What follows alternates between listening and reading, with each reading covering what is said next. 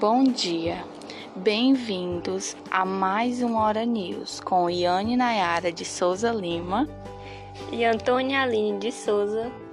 Hoje vamos apresentar um tema muito especial que é a cultura da paz.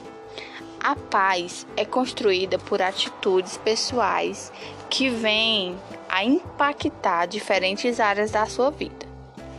A cultura da paz, por intermédio da Unesco, em 1999, tem como objetivo prevenir situações que possam ameaçar a paz e a segurança, como por exemplo desrespeito, intolerância e a Unesco tem um lema que é o respeito à vida. A cultura da paz, ela traz alternativas e soluções para questões que afligem a humanidade em geral. Ela não foca somente na violência em si, ela vem com a proposta de mas na paz como um estado social de igualdade, onde tudo possa ser respeitado e preservado. A cultura da paz, ela tem oito pilares.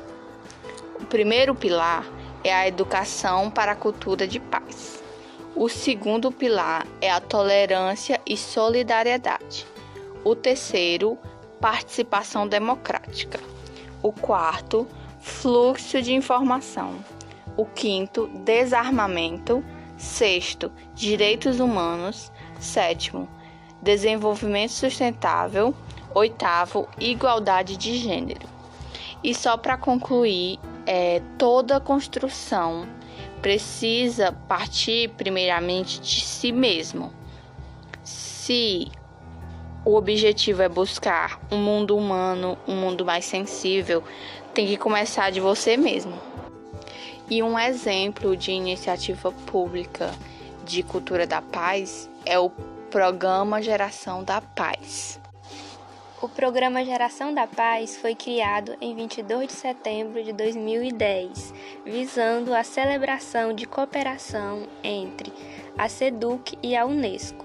O programa tem como principal objetivo promover e desenvolver estratégias de aproximação da escola e comunidade através da valorização dos saberes e experiências locais, que apoiem a construção de uma cultura de paz no estado do Ceará.